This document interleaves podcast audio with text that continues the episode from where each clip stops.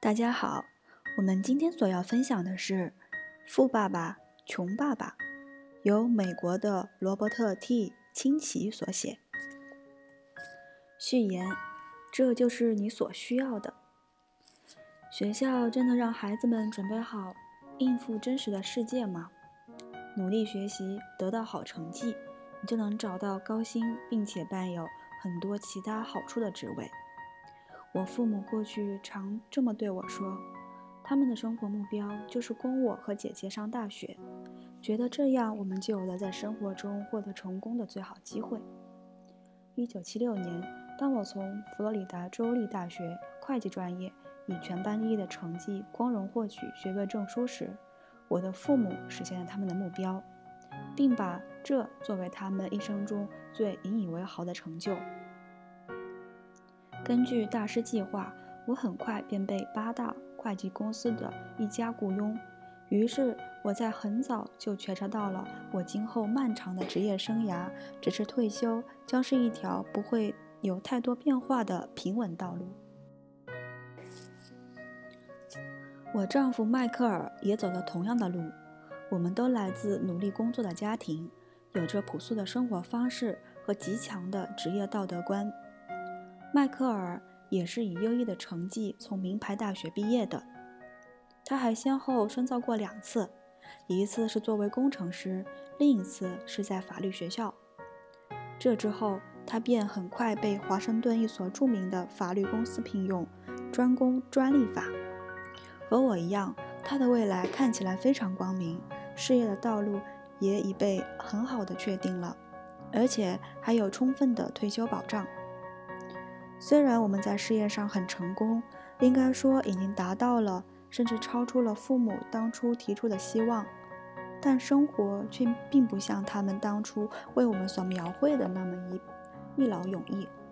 由于新经济时代的种种原因，我们都曾先后换了几次工作，这使得当初看起来如此诱人的职业养老金计划几乎成了泡影。我们的退休金只能靠自己挣了。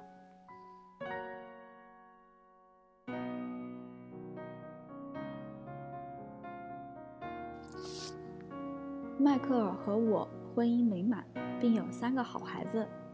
当我写下这些话时，其中两个正在上大学，另一个也已开始念高中。我们花了许多钱，希望使我们的孩子得到尽可能好的教育。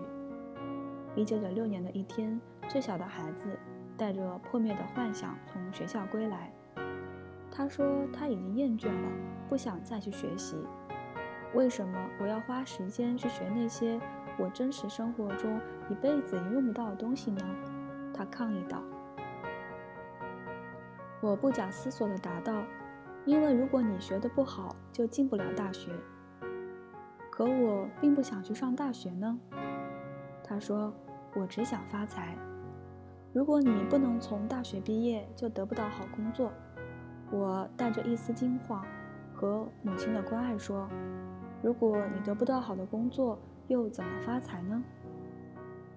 儿子笑了，带着一点厌烦之情，慢慢的摇了摇头。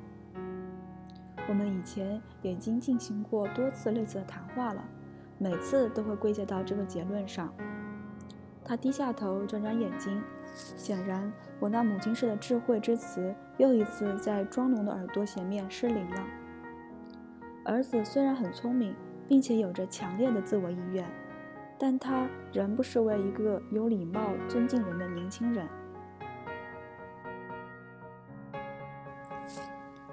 妈妈，他又开口了，这次轮到我听演讲了。跟上时代吧，你看看周围那些最富有的人，并不是因为受了良好的教育才致富的。看看迈克尔·乔丹和麦当娜吧，再看看比尔·盖茨。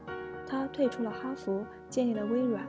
他现在是全美最富的人，而他才三十多岁。即使被贴上了标新立异的标签，他还是拥有每年花费四百万美元的棒球场。我们都沉默了很久。我想，该是轮到我把父母曾经给我的忠告传授给儿子的时候了。但我却没有意识到，世界已经变了，那忠告或许也需要变一变了。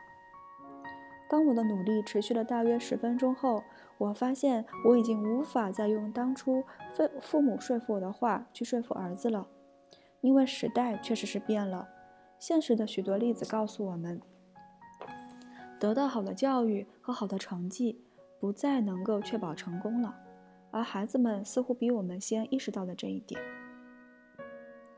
妈，儿子还在继续他的演讲。我不想将来像你和爸爸那样辛苦的工作。你们是挣了很多钱，使我们住在一所有很多玩具的大房子里，但同时，你们每个月需要付大量的账单。如果听从你们的建议，我们将来就会像你们一样，加倍努力的工作，只为了付更多的税和欠更多的债务。现在的世界上根本没有什么稳定的工作了，人生潮起潮落。变化莫测，相信你也知道，大学毕业生在今天已经比你们毕业的时候挣钱多少多了。再看看医生，他们每天挣的也已经远不如从前了。我知道，我不能再寄希望于社会保障或公司的退休金了，我要寻求新的出路。沉默了片刻，我想他是对的，他的确需要新的答案，我也是。我的父母的忠告，也许对1945年出生的人来说是有用的，但对于出生当今这个迅速变化的时代来说，则可能已经派不上用场了。我不能再只是简单的对孩子们重复：去上学，争取拿好成绩，然后找到安全稳定的工作，他会供养你一辈子。我知道，我必须找到一条新路，并指引给孩子们。作为一个母亲和会计师，我很关注孩子们在学校里所缺乏的经经济知识。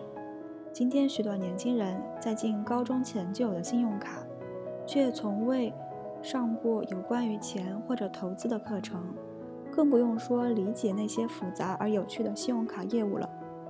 若不具备足够的财务智商，不了解金钱运转的规律，他们就没有准备好进入等着他们的现实世界。因为在这个世界里，会花钱将比会省钱更受到更受到重视。当我最大的儿子在大学一年级就毫无办法地陷入了信用卡债务危机时，我帮他处理了那些信用卡。但不久，他又遇上了同样的麻烦。这件事促使我一直想去寻找一种帮助我在经济事务上教育孩子、启发他们财务智商的方法。去年的一天，我丈夫在办公室给我打来电话。我这儿有个人，我想你该同他见见面。他名叫做罗伯特 ·T· 金奇，他是一个商人和投资家，而且他正准备在我申请一项新的教育产品的专利。我想，这产品正是你要找的东西。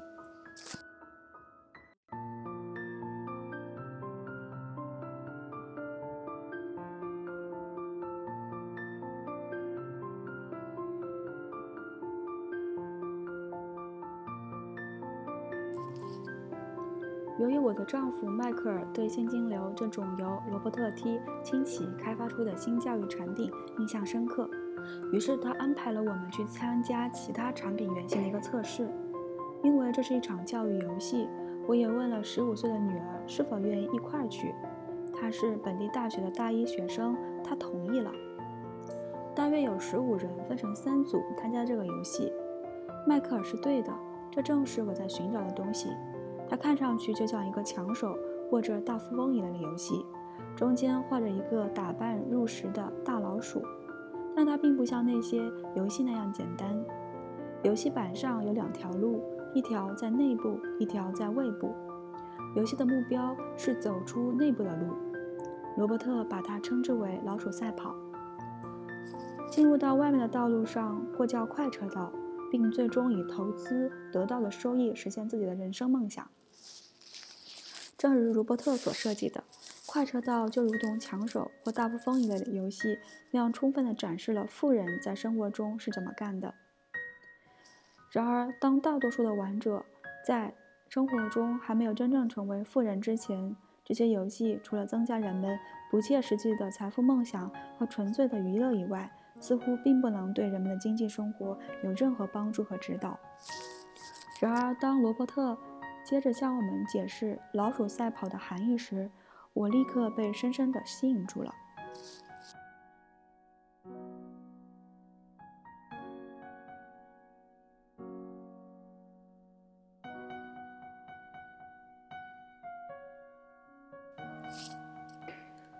如果你看看一般受过教育的努力工作的人的生活，就会看到一条十分相似的道路。孩子出生了，然后去上学，自豪的父母十分兴奋，因为他们的孩子成绩十分出色，并且进入了名牌大学。之后，孩子毕业了，也许继续深造，然后像编好的程序一样做下面的事儿：找个安全稳定的工作，也许是个医生或律师，参加了军。或进了政府部门，他开始挣钱了，信用卡开始蜂拥而至，并且开始购入。如果以前他还没有这样做过的话，手里有了钱，这孩子去了其他年轻人喜欢去的地方，在那儿他开始结交女友，他们约会，不久结婚。现在生活一片大好，因为现代社会里丈夫和妻子都工作，两份收入真是天堂。他们觉得获得了成功，前途光明，于是决定买车、买房、度假，并且生孩子。这样一来，问题就来了，需要大量的钱。那对幸福的夫妇认定他们的职业是最重要的，而且开始更努力的工作，寻求升迁和加薪。加薪实现了，而另一个孩子的出生使他们需要一个更大的房子。他们不得不努力的工作，他们成为了模范雇雇员，甚至于可以说有为公司贡献身的精神。他们又进了学校，接受更多的培训，以便让他们能赚更多的钱。也许他们干了两份工作，他们的收入上升了，但同时对他们的收入征的税和对他们新房子征的财产税也上升了。他们的社会保障和其他税也上升了，他们得到了大额的工资单，但迷惑于钱都到哪去哪儿了。他们买的那些基金，而且用信用卡买的那些杂货。孩子们长大了，为他提供上大学我为他们自己退休准备需要准备的钱也越来越多。这对快乐夫妇在三十五岁后陷入了老鼠赛跑的陷阱。他们不停地为公司老板工作，通过缴税为政府工作，通过付诸房贷款和信用卡贷款为银行工作，但等待他们的只是越来越多的债务和催款单。于是，他们再加倍努力的工作，在更多的获取债务，陷于财务紧张的怪圈不能自拔。接着，他们建议他们的孩子努力学习，取得好成绩。找个安全的工作或职业，而对于钱，除了那些想利用他们、从他们天真中获得好处的那儿学点东西之外，他们什么也没学。他们终身努力工作，然后随后这个过程又将在他们下一代重复了，这就叫老鼠赛跑。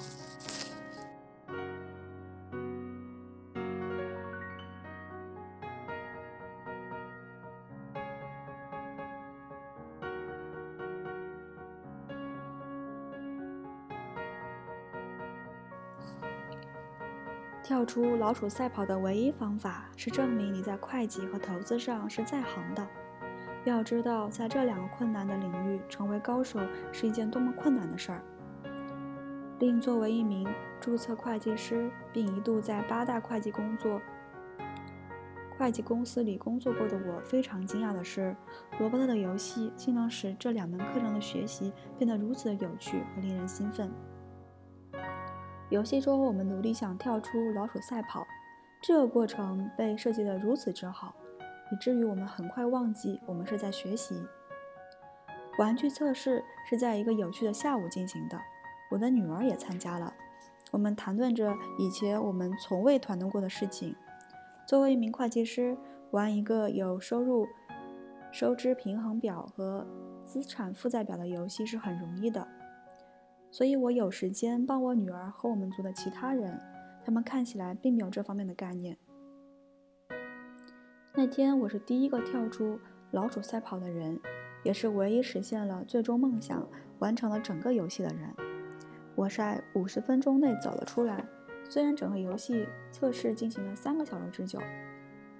在我的桌上有个银行家，一个生意人，还有个编程编程员以及我的女儿。使我吃惊的是，这些人的会计和投资知识竟如此的贫乏，而这些知识在生活中又如此重要。我不知道他们在现实生活中是如何管理他们的财务的。我十九岁的女儿不懂这些，我可以理解。但那些是成年人，至少也有他年龄的两倍。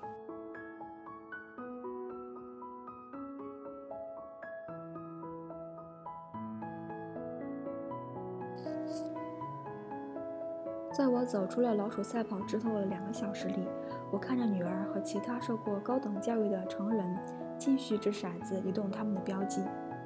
虽然我为他们学到那么多知识感到高兴，但我还是震惊于那些成年人连会计和投资方面的基本知识都不曾具备。他们对收支平衡表和资产负债表间的因果关系知之甚少。当他们买卖资产时，总是难以记住每笔交易会对他们的每月现金流产生影响。由此，我想，在现实世界中，不知有多少人因为他们从未学习过这些知识，而正在个人财务的泥沼里苦苦挣扎。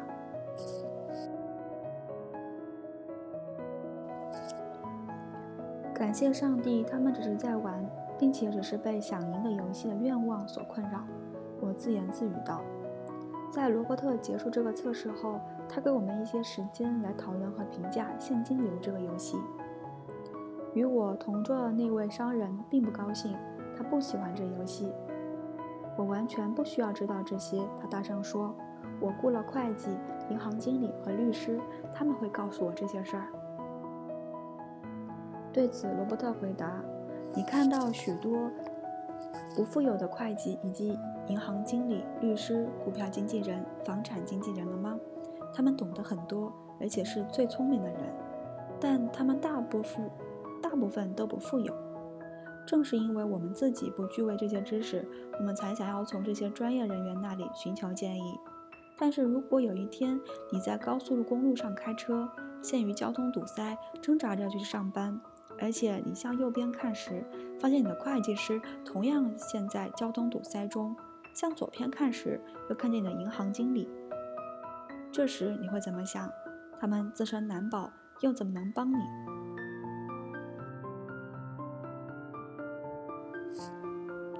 电脑编程员也对这个游戏不感兴趣。他说：“我可以买软件来替代我管理这些东西。”银行经理却被打动了。我以前在学校里学过这些，但我从不知道应该如此把它运用到我的现实生活中。因为我知道了，我要使自己的生活也走出老鼠赛跑。我的女儿说，这游戏深深打动了她。我学得很愉快，这使我提前经历了一次人生。我学会了很多关于钱的运动规律和投资的知识。现在我知道我该如何去选择一个我想从事的职业，而不是为这个职业安全或有利可图便去选择它。我想，我需要不断地玩这个游戏，并把它介绍给我的朋友们。如果我们学会了这游戏所教的，我们将自由地去做和学我们内心真正想要的东西，而不是学那些仅仅因为他们是一些特定的工作所需要的技巧。如果我学会这些，我就不必再会担心工作安定和社会保障。这也是我大部分同学所关心的。由于大部分人因为游戏而十分兴奋，我没能在游戏结束后等到和罗伯特谈话。但我们同意以后见面进一步探讨他的项目。我知道他想用这个游戏帮助别人懂得更多的经济知识，而我也急于想知道他的计划。一个星期过后，我丈夫和我为罗伯特和他妻子准备了一个晚餐聚聚会。虽然这是我们的首次聚会。我们却感觉像是已经认识了许多年。我们发现我们有许多共同点，我们无所不谈，从运动到烹调，到社会经济问题。我们谈到这个变化的人世界，我们还花了很多时间讨论、议论很多美国人只有很少或几乎没有为退休攒下钱，几乎以及几乎破产的社会保障和医疗保障系统。我们的孩子们将来会被要求对七百五十万人的退休金付一分钱吗？我们不知道人们是否认识到依靠一个养老金计划度过余生是多么的危险。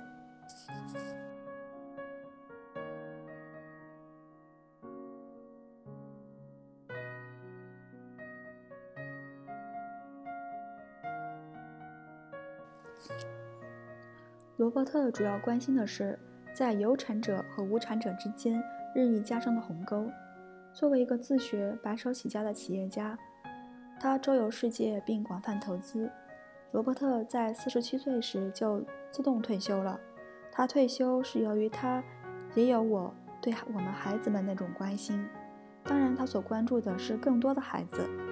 他知道世界在变，但教育却从未之改变。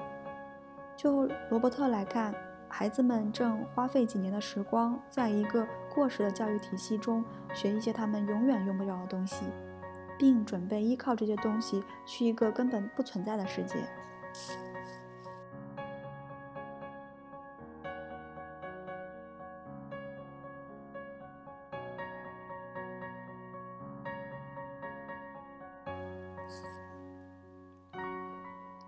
今天你所能给孩子的最危险的建议是去学校好好念书，然后找个安全的工作。这是旧的建议，而且是愚蠢的建议。如果你能看见在亚洲、欧洲、南美洲发生的事儿，你就会像我一样担忧。他确信这是个愚蠢的建议，因为如果你想让你的孩子得到一个经济安全的未来，他们就不能按照旧的游戏规则办事，那和过于激进同样危险。我问他什么是旧规则。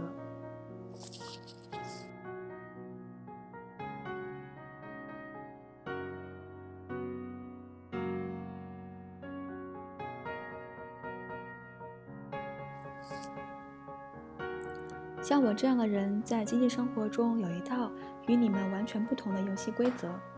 我来问你：当一家公司宣布缩编时会如何？会解雇人，家庭会受到伤害，失业会增加。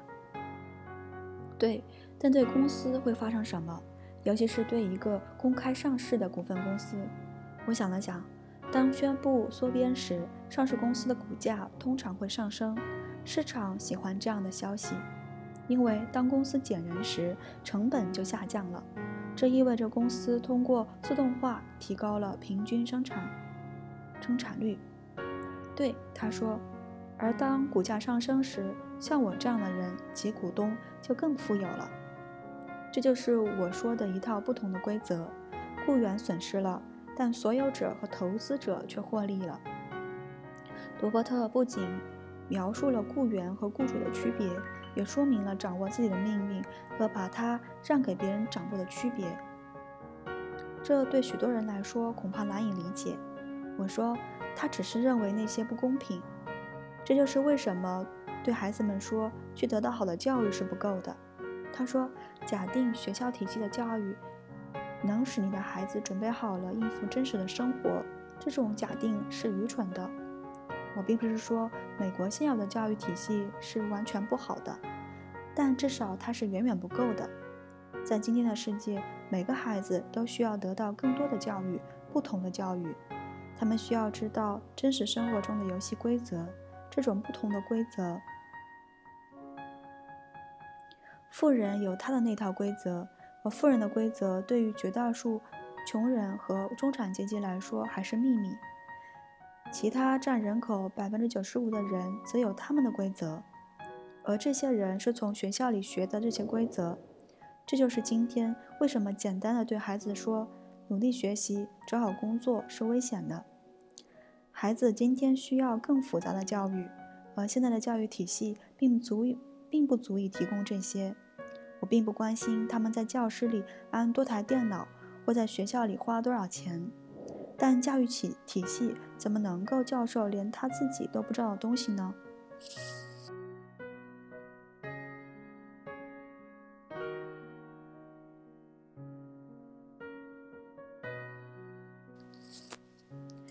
父母应该怎样教孩子会计？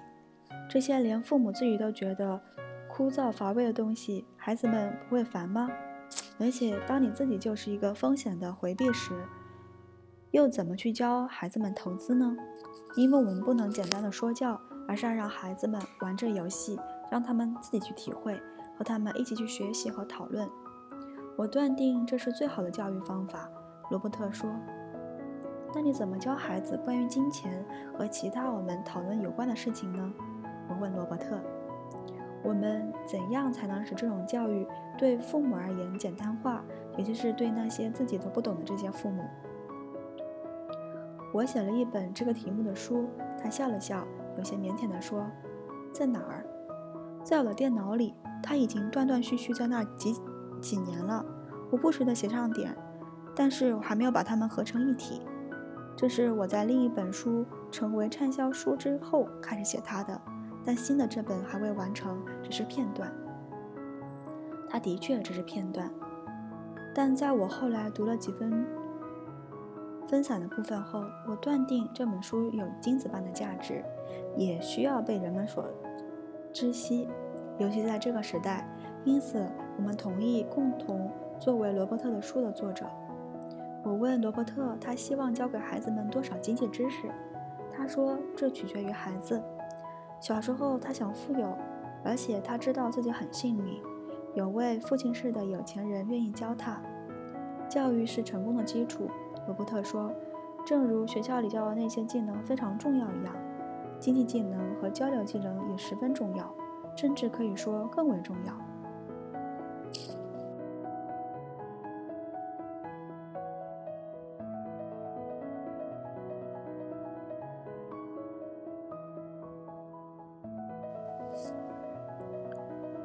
后面就是罗伯特的两个父亲，富爸爸和穷爸爸，向他解释，而他也运用了一生的技能。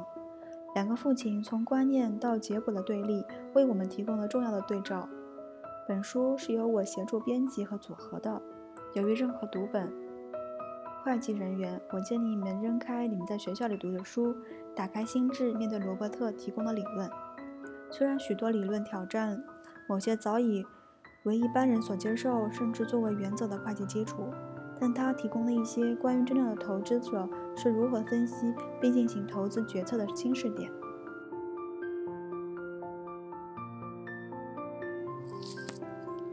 当我们作为父母建议我们的孩子去学校好好学习、找好工作时，我们常常只是出于文化的习惯那么做，因为人们总认为这些事儿是对的。但当我遇到罗伯特时，他的思想震动了我。被两个父亲培养大，他被告知要作为完两个截然不同的目标奋斗。他受过教育的父亲建议他为企业而工作，他的富有的父亲则建议他拥有自己的企业。两条道路都需要教育，但教育的科目却完全不同。他受过教育的父亲。鼓励他成为聪明人，而他富有的父亲则鼓励他雇佣聪明人。两个父亲引来许多问题。罗伯特真正的父亲，也就是那个穷爸爸，是夏威夷州教育系统的总督学。在罗伯特十六岁时，发自他真正的父亲是那种，如果成绩不好就得不到好工作的威胁，对他而言几乎已经失效了。他已经认定他的事业之路是拥有企业，而不是为企业工作。实际上，若不是因为一个聪明而坚持的高中指导老师，他可能连大学都不会去上。他承认这这点，他急于开始建立自己的资产，但最终同意大学教育对他是有意义的。的确，这本书的思想对今天的大多数父母来说，也许太难以理解，也太激进。甚至有些父母正苦于无力让他们的孩子在学校中待足够的时间。但是想想我们这个充满时变化的时代，作为父母的我们应该对新的大胆的思想开放，鼓励孩子们成为雇员，就是建议你的孩子在他一生中缴纳超过他们应付的份额的税，只得到很少而不确定的养老金。税作为一个人最大的支出，也毫无疑问的。实际上，大多数家庭从一月到五月中旬的工作都是为政府干的。因此，我们需要告诉孩子们新的思想，而这部这本书提供的正是这种全新的思维方式。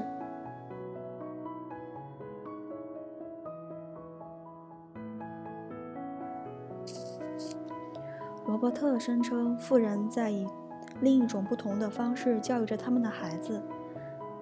他们在家里教孩子，在饭桌上。也许你不会选择这种方式和你的孩子讨论想法，但多谢你看到了一些那些方式，而不是一味否定。而我也要建议你继续探索。以我看来，作为一个妈妈和注册会计师，仅仅学习。好，然后找个好工作的想法是陈旧的。我们需要新思想和不同的教育。也许告诉孩子们努力的做一个好雇员，同时努力去拥有他们自己投资的企业，会是一个更好的主意。作为一个母亲，我希望本书能对其他父母有所帮助。罗伯特想告诉人们的是，任何人都能干得很棒，如果他选择那么干的话。如果今天你是一个花匠，或是看门人，甚至是失业者，你仍有自我教育和教你所关心的人，关心他们自身的经济状况的能力。要记住，经济头脑是解决我们在经济问题的过程中锻炼出来的。今天我们面临的经济全球化和新技术的改革。它如同人类从前面临过的一样巨大，甚至更大。